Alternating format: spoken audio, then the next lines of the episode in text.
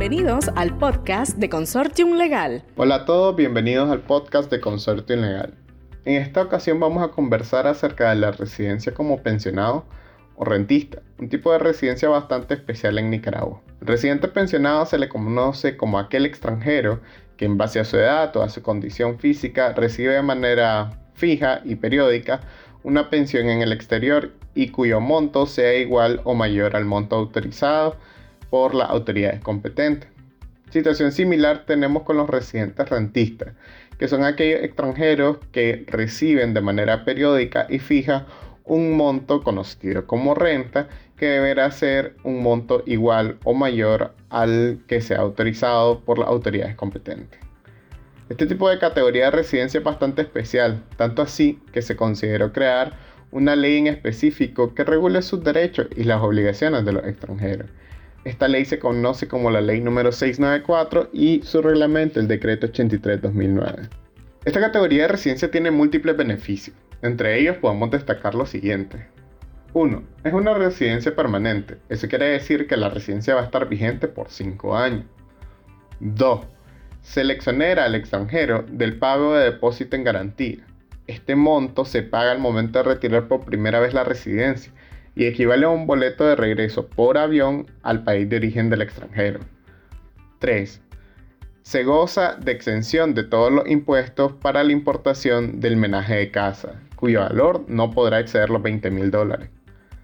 4. Se exonera de pago de, de impuestos de importación y de IVA por la introducción o compra local de un vehículo automotor nuevo o usado para uso personal o subdependiente. El precio máximo que se establece por esta ley es de 25 mil dólares. 5.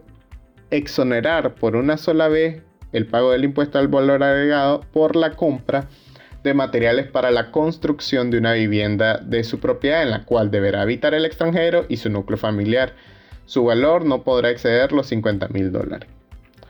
6. Se exonera el pago de impuesto a valor agregado por el alquiler o renta de vehículos para uso turístico del beneficiado y su núcleo familiar más cercano dentro del territorio nacional. Y 7. Excepcionalmente y a juicio del INTUR, se podrá conceder una exoneración de los impuestos de internación de instrumentos o materiales para el ejercicio profesional o científico, siempre y cuando su labor sea de interés social para el país y el monto no podrá exceder los 200 mil dólares.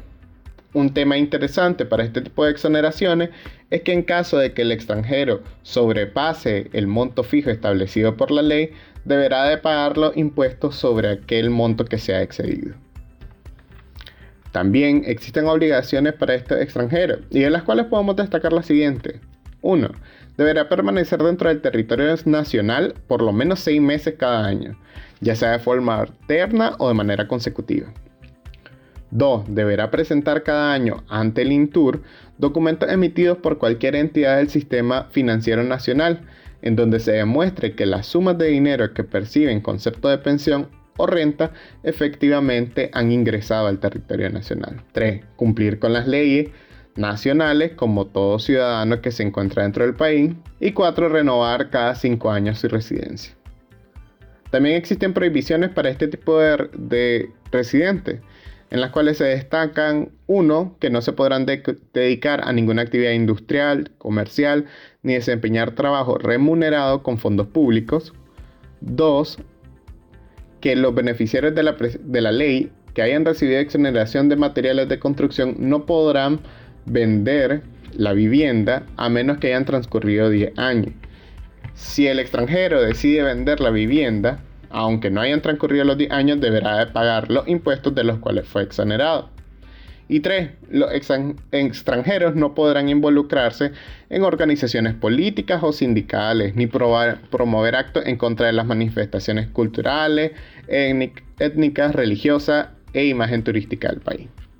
Finalmente, para terminar este, este espacio, quería platicarles un poco acerca del procedimiento. Y es que en este tipo de residencia lo interesante es que la solicitud no se presenta ante la autoridad migratoria directamente, sino que se presenta ante el Instituto Nicaragüense de Turismo, el cual mantendrá una comunicación directa con la Dirección General de Migración y Extranjería y estará encargada de enviarle toda la documentación final y su aprobación ante esta institución. Los documentos más importantes que se deben de contar para este tipo de residencia es una prueba de que se recibe una pensión o renta mayor a 1.200 dólares, el monto que a esta fecha las autoridades consideran que es el mínimo para obtener esta residencia. Ese documento debe estar apostillado y debe eh, estar en idioma español o al menos con una traducción. Igualmente, el certificado de nacimiento, certificado de matrimonio y todo otro documento que se deba de obtener en el exterior tiene que estar apostillado y traducido para poder tener vigencia y, y ser aplicable en Nicaragua. Con esto terminamos el podcast y espero que haya sido bastante interesante.